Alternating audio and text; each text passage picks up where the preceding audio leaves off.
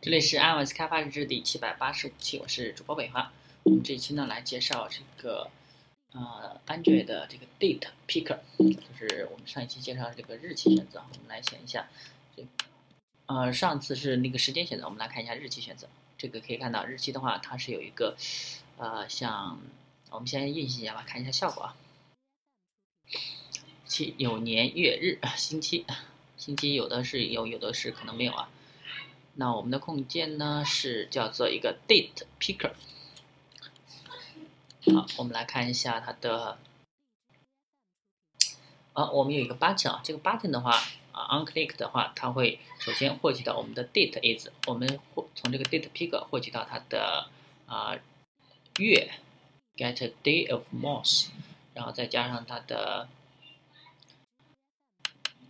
然后。首先获取它的日，然后月，再获取年，日月年反过来的。那我们首先看一下它默认的，就是一二十号十月二零一六，然后我们随便给它换一个，然后我们点一下上面这个获取到二零二二年，再点一下 pick，然后 date is 十十二零二二。啊，这个呢就是可以获取到这个 date picker 选中的，像一个日历一样，你可以选中啊哪一天，啊年月日都可以自己来选的。然后你上面的话是月份，然后这个地方是日期，呃这个天数。最上面的话我们可以切换它的呃年份。好，我们其实那个动态的跟它一样，我就动态就没有放上去了。啊，这个地方可以选择日期。